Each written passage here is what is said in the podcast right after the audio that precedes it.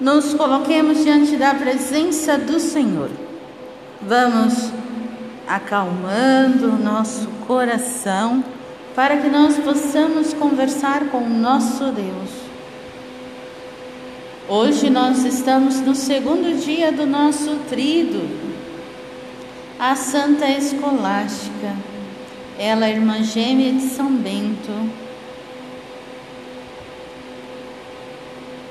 Depois que Santa Escolástica conversou com São Bento, recebeu a regra e fundou o ramo feminino das Beneditinas, não demorou muito. Muitas jovens começaram a seguir a Cristo nos passos de São Bento e Santa Escolástica. Uma vez por ano, eles se encontravam dentro da propriedade do mosteiro. Certa vez, no último encontro, a santa, com sua intimidade com Deus, teve a revelação de que sua partida estava próxima.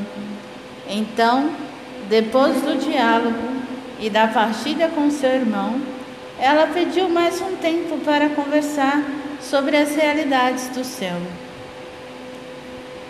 e a vida dos bem-aventurados. Mas São Bento não sabia do que se tratava. Por causa da regra, disse não. Ela então inclinou a cabeça, fez uma oração silenciosa. E o tempo que estava bom tornou-se uma tempestade. Eles ficaram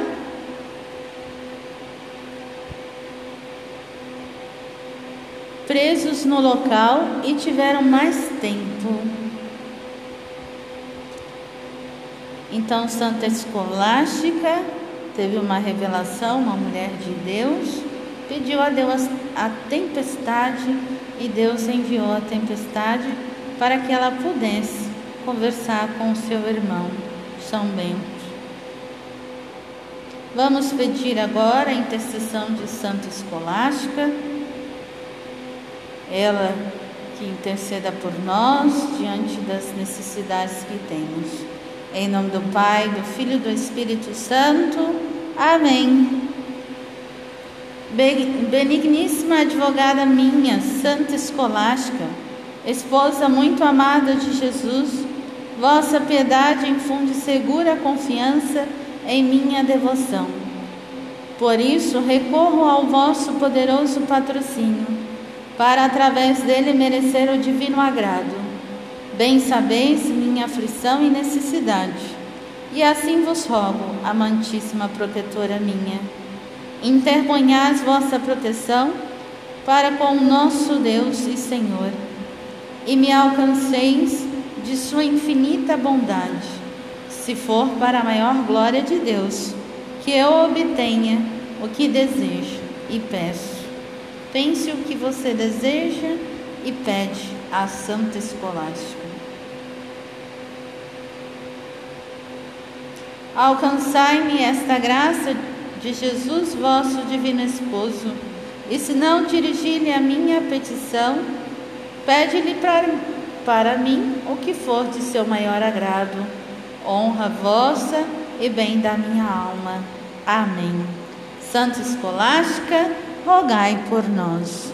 O evangelho de hoje é segundo São Marcos e nos diz o seguinte: Naquele tempo os fariseus e os doutores da lei perguntaram a Jesus: Por que os teus discípulos não se comportam conforme a tradição dos anciãos, mas comem pão com as mãos impuras?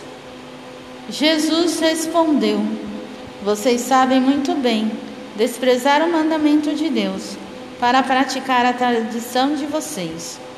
De fato, Moisés disse: honre seu pai e sua mãe, e também aquele que amaldiçoar pai ou mãe deve morrer.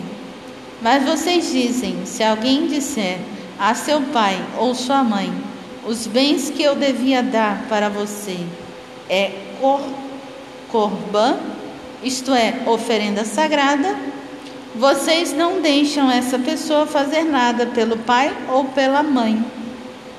Assim, para transmitir a sua própria tradição, vocês invalidam a palavra de Deus e fazem coisas como essas.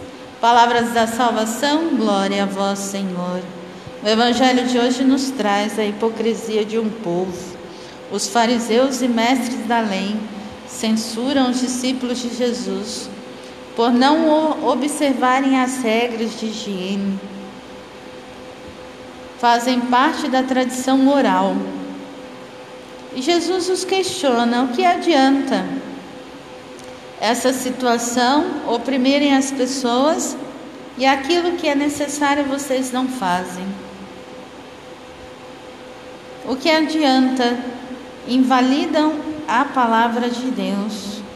A lei ela nunca veio para matar o ser humano, ela vem para trazer vida, ela vem para trazer limitador, respeito. Aqui começa o meu limite quando do outro termina.